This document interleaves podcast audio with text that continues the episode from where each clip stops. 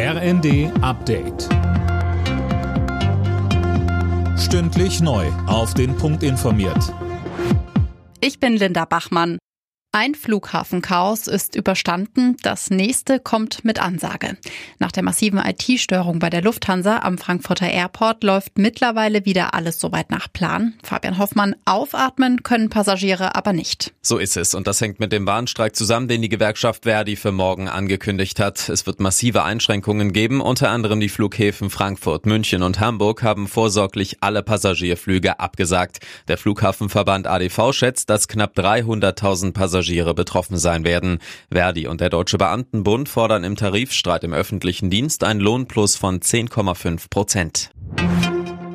Der Westen schickt der Ukraine deutlich weniger Leopard 2 Panzer als zunächst gedacht. Wie Verteidigungsminister Pistorius sagte, werden es erstmal nur knapp 50 sein.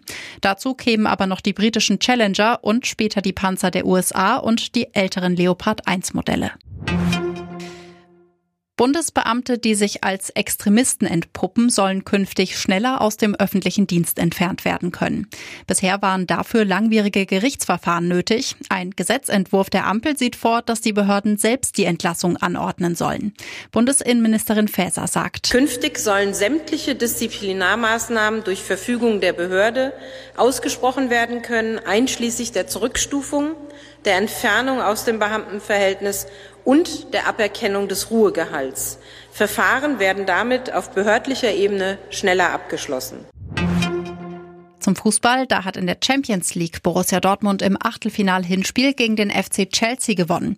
1 zu 0 hieß es zum Schluss in Dortmund. Außerdem hat Club Brügge gegen Benfica Lissabon mit 2 zu 0 verloren. Alle Nachrichten auf rnd.de